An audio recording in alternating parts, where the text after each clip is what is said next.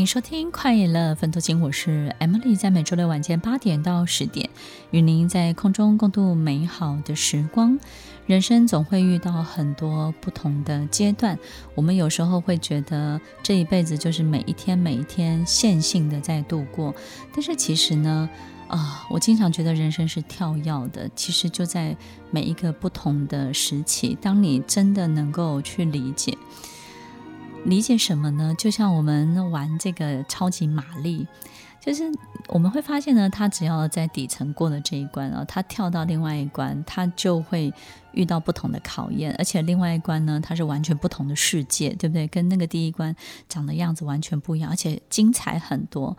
我们有时候会觉得不同的考验，那不是更难吗？你放心，因为超级玛丽一定会拥有更好的工具，更好的所有的一切得分的这些。很棒的游戏规则，所以其实你同时会提升，困难会提升，你的能力本身也会提升。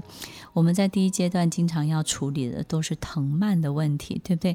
都是在同一个什么同一个类别的时候，人们会对于你产生的很多的依附、复制、模仿。比如说，很多人会觉得你很行啊，很厉害啊，所以呢，他就跟在你身边偷你的东西，模仿你的东西，要你的东西。一开始你会很信任他。那接下来当然就会关系不是很好，甚至有时候会撕裂，然后他就会成为你的分身，然后用你的东西去取得他所要的，不管是光环或者是金钱，我们就会花一点时间在解决这些事情，或者是藤蔓这种东西，或是呢同类型的人的嫉妒，比如说因为在同类的一个环境，然后或者是呢我们在同样的工作的难度。或是某一个学经历，可能大家都一样的状况之下，于是就会产生这些问题。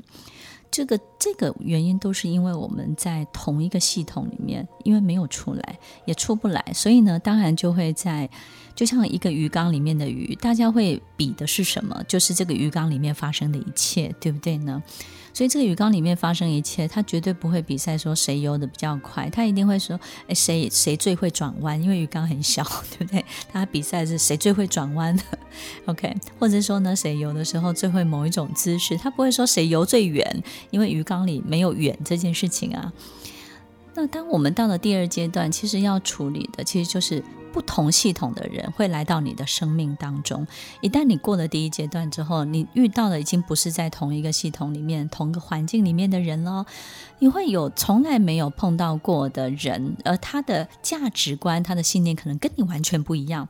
当我们要跟这样的人相处的时候，你会不会？你懂不懂他的游戏规则是什么？那我们有没有办法进到？不同的系统里面去学习不同的游戏规则，所以第二阶段其实考虑的是进出各个系统的能力。到了第三个阶段，其实考验的就是维度这件事情，也就是呢，我们懂不懂得去用运用时间跟空间去处理很多事情。有些东西呢，稍微缓和一下，对不对？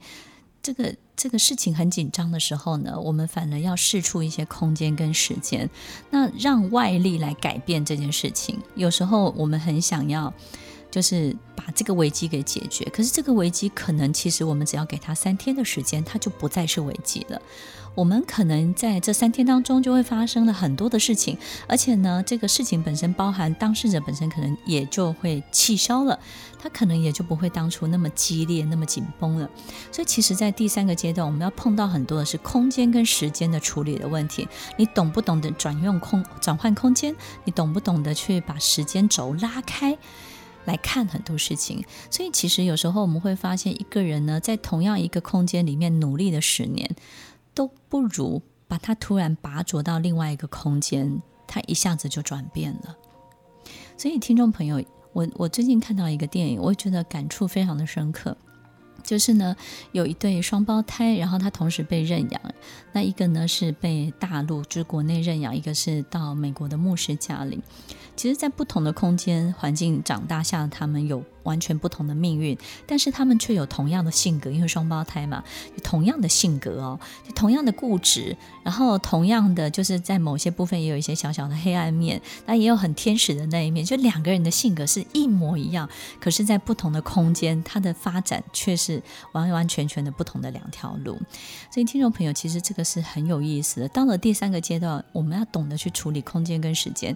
那如果我们没有办法把时间轴拉开，时间轴拉开的意思就是说，我们对于时间的控制，可能控制权不在我们身上的时候，我们就要懂得去运用空间。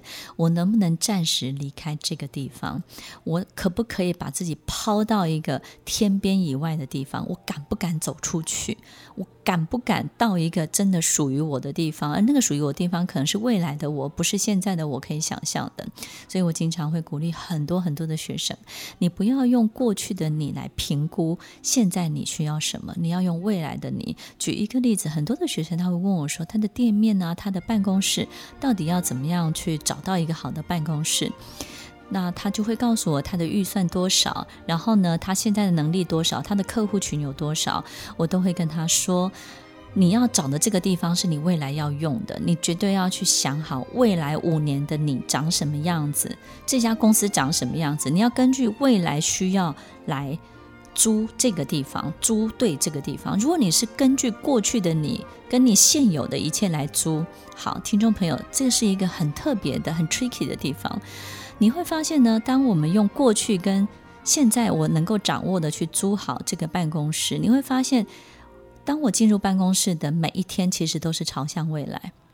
而我租这个办公室是根据我过去跟现在以前的所有东西，你会发现每一个发生在办公室的每一天的未来，跟你过去所有东西都会有一个违和感，因为它会越来越不等于，越来越卡。然后越来越很奇怪，就是很多东西做的都不顺。可是很奇怪的就是，如果你用未来五年这个办公室、这家公司可能有的发展来选择现在这个地方的时候，你只会发现，他每一天做的事情会越来越符合，越来越等于那个五年后的这个公司该有的长相。所以，听众朋友，我们很清楚，每一天都是朝向未来。那你接下来的这个选择，一定是要什么？是他接下来的发展，而不是过去跟现在你可以掌控、可以掌握的、可以有把握的。所以，听众朋友，呃。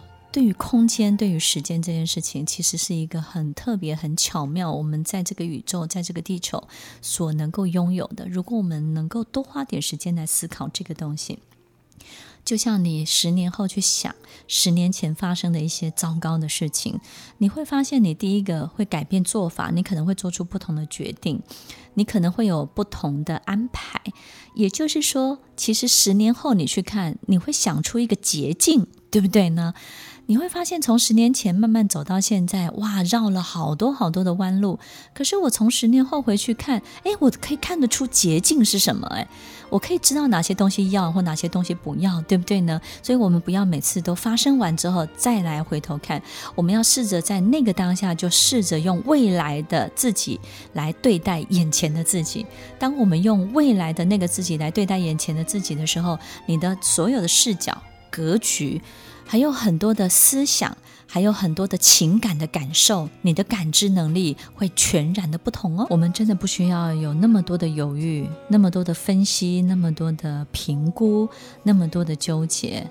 我们只要练习，要开始去想，我未来的自己，五年后的自己，他是一个什么样的人？他适合放在什么样的地方？